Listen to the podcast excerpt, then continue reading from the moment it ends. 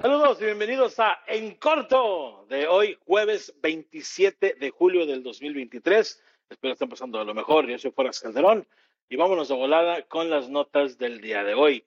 En corto, una grúa, una grúa de esas que utilizan para pues, construir edificios, de esos enormes, enormes rascacielos que, de los cuales, eh, por los cuales ya es famoso Nueva York. Justamente en la ciudad de Nueva York, una de esas grúas se desplomó, o sea, cayó desde lo más alto, se incendió primeramente y después cayó más de 16 toneladas. Ok, quiero, quiero que, que, piensen esto un segundo porque 16 toneladas de diferente material, de, de fierro, cable, este, y otras cosas que, que, que, fue tumbando la grúa, fueron a caer de no sé cuántos pisos, de una distancia muy, muy alta. ¿Y por qué me llama la atención esto? Porque de primera instancia es como que, a ver, espérame. Si la grúa estaba en malas condiciones, Habría que checar cómo va la construcción de ese edificio, ¿no? Pero en verdad, minuciosamente checar de todo a todo, 20 veces, si es posible. ¿No? Ahora, ¿qué sucede con las empresas responsables de pues alquilar estas grúas, de operar estas grúas, etcétera? Pues resulta nada más y nada menos que pues, resultaron ser unas fichitas, no, no es cierto, resultaron con un historial no muy favorable para ellos. Tienen algunas violaciones de códigos en cuanto a operar sin permiso, eh, operar irresponsablemente de años pasados, estas grúas. E incluso la empresa que estaba eh, a cargo de operar la grúa tenía algunas violaciones, déjenles especifico cuáles eran las violaciones que tenían, las tengo por aquí. Tenían violaciones de, desde el 2016, ya tenían violaciones estas empresas eh, con estas grúas. ¿Ok? Eh, el contratista, contratista general tenía dos violaciones. Falta de protección contra caídas. Ya tenía violaciones de falta de protección contra caídas. Entonces montaban la grúa y sacaban la chamba y de pura suerte o por obra de Dios simplemente no pasaba la, desgracia que pasó hace un par de días, ¿no? Que se incendió y se cayó la grúa. Pero ya tenía violaciones de protección, de cosas que evitan que se desplome una grúa. También tenía uso peligroso de equipo, lo cual todos sabemos, ¿no? Si trabajas en lugares donde hay carga y descarga, el forklift, no falta el que anda ahí de payasito queriendo quemar llanta con el forklift o viendo qué tan cerca le puede llegar a la orilla, ¿no? Sin que se caiga. Pero eventualmente, ¿qué sucede? van a dar para allá y vienen las demandas y los accidentes y las, lamentaciones. ¿Por qué es eh, importante esto para mí? Aquí en corto me gusta analizar ese tipo de cosas. Como ya dije, si así estaba la grúa, hay que checar el edificio, número uno.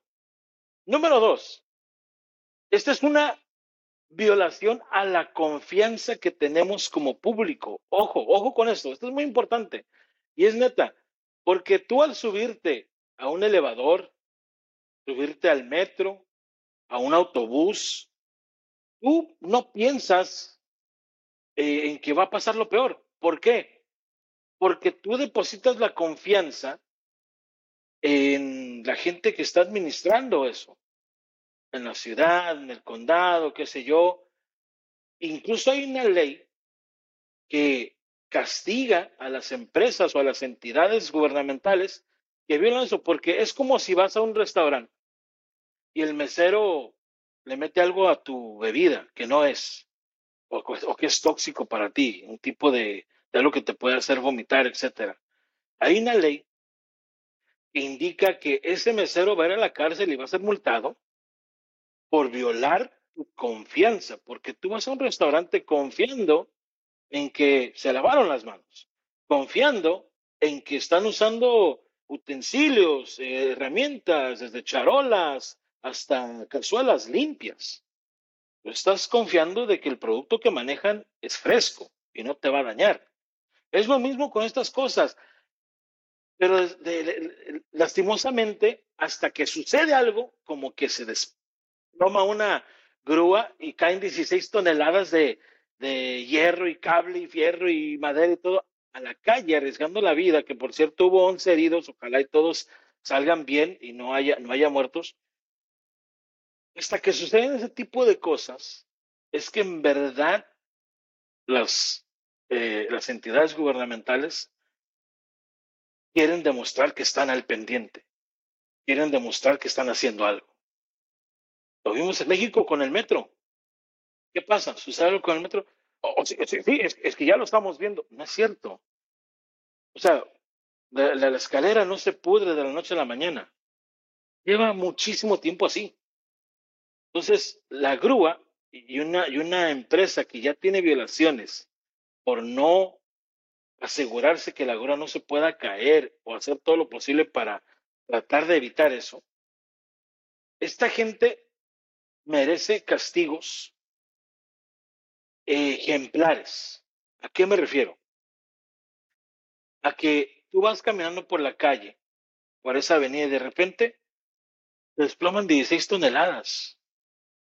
Y tus hijos, adiós. Sin oportunidad de nada. Estamos hablando de 16 toneladas que están cayendo. No te va a salvar. La gente que, salió lesionada fue porque no les pegó directamente esto. Pero incluso la grúa cuando estaba eh, derrumbándose, le pegó al edificio de enfrente y remató con el edificio que estaba en construcción. ¿Sí? Entonces, esta gente, estos contratistas, que tratan de ahorrarse feria, que tratan de hacer las cosas por, por debajo de la mesa, tratan de hacer el, el tipo, el llamado Mickey Mouse, así como que al ahí se va, poniendo en peligro la vida de la gente y de los trabajadores, los de construcción, que digámoslo como es, regularmente son paisanos, son mexicanos los que andan allá en el piso 79, en el piso 100, no sé qué, arriesgando la vida. Y suceden cosas como estas, y, oh, sí, una multa. No, señor, tiene que haber cárcel para los responsables, porque hay un proceso, como en todo hay un proceso. Hubo alguien que llega a la obra, alguien que supervisa que todo esté bien, alguien que tiene que asegurarse que estas cosas no. Y de acuerdo con algunos eh, eh, camaradas que tengo que trabajan en la construcción, hay un proceso que regularmente, y esto me lo dicen mis compas que trabajan en la construcción, regularmente es como que, hey, denle. No llevan a cabo ese proceso. Porque dicen, ah, nunca hemos tenido un accidente, güey, denle. Oye, pero bueno, desgraciadamente tuvo que suceder esto, de la grúa, ¿no? Que cayera no sé cuántos pisos y lesionara a esta gente, pero ahora el enfoque está ahí y eso es lo bueno de esto. Lo bueno de lo malo, como siempre digo. Ahora viene un enfoque. Ahora todas las grúas van a ser súper examinadas. Van a ser examinadas minuciosamente. Y eso es bueno. Pero qué lástima que tenga que suceder algo como esto para que eso suceda, para que le pongan atención. Y también, como siempre, no va a haber gente que se quiere aprovechar de la situación, como fulanito de, de, de, tal, ¿no? Fulanito de tal que se llama Jaime, creo, que fue a reclamar a la Corte de Nueva York diciendo, hey, yo fui afectado por la grúa, ¿no? Me afectó y la verdad no pude trabajar por siete días. Y pues lo regresaron a su casa de volada. Dijeron, señor Jaime, en primer lugar, no estamos hablando de ese tipo de grúa. No. Y en segundo lugar, si estaba estacionado, está en rojo. No sea, sea payaso, por favor. ¿No? Pero bueno. En corto, México, México figura en el sexto lugar, ¿ok?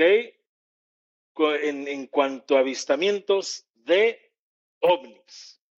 Y de esto hablamos el día de ayer, de ovnis siendo objetos voladores no identificados. México tiene el sexto lugar y pienso que ya que el Congreso sacó a relucir estos datos el día de ayer, que en verdad no fueron nada. Hay mucha gente que es súper fanática de que de los extraterrestres y tienen tantas ganas que existan. Es, es, lo que más, lo que más le piden a Dios, ¿no? Que existan los extraterrestres. Y se dejan llevar por el reporte que salió del, del, de la gente en el, en, el, en el Congreso, de que, oh, es que estamos viendo y al parecer no fue nada, no fue nada. Y una, y una, y una opinión muy personal, yo les digo que en caso de que si hubiera eh, vida extraterrestre aquí en la Tierra, no nos dirían. Y esa es la mejor, eh, y eso es lo mejor. Es lo mejor porque siento que no estamos listos para una noticia así. Les voy a exponer solamente un punto de mi teoría. Y siempre repito cuando doy teorías aquí, en, en, corto. Quizás es muy tonta la teoría, pero es mía. Y se las voy a compartir. La mayoría de la gente, que es la misma gente que se deja llevar por un político prometiendo no sé qué y siempre hacen lo mismo, es la misma gente que le afecta lo que dice un comediante y piensa que el mundo se va a acabar porque dejan que el comediante se exprese.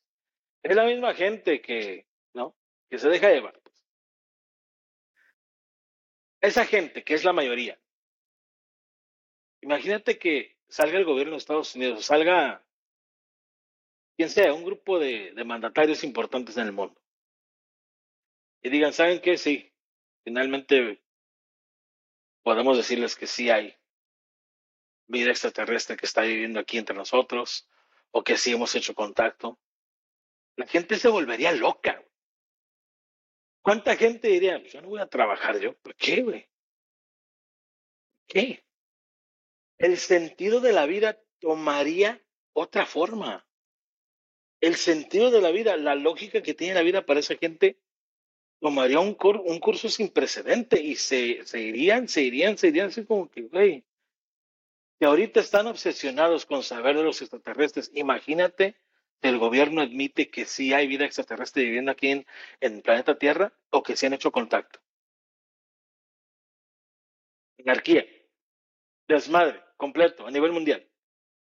Porque la gente exigiendo que les digan y que... O sea, mi teoría solamente.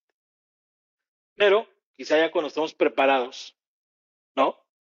Nos digan, porque yo en verdad siento que, pues aquí, planeta Tierra viene siendo como el meme de sistema solar, ¿no? Sea, como que pasan de lejos y dicen, mira estos güeyes ya lo que están haciendo, mira, mira, ay, me dicen todos de rosa para ir a ver una película de una mona, güey. Güey, ¿ya viste el nuevo meme? Entonces, vean esto y luego me dicen si estamos listos para, para saber si hay vida extraterrestre o no. Por mi parte es todo. Hasta aquí el en corto del día de hoy, jueves 27 de julio del 2023. Pásenlo muy bien. Gracias por todo el apoyo que le da a este podcast de lunes a viernes en las plataformas digitales donde usted consuma, consuma podcast en audio y la versión en video siempre la va a obtener en YouTube. Por mi parte es todo. Eso fue Calderón. Gracias por su atención. Nos vemos mañana.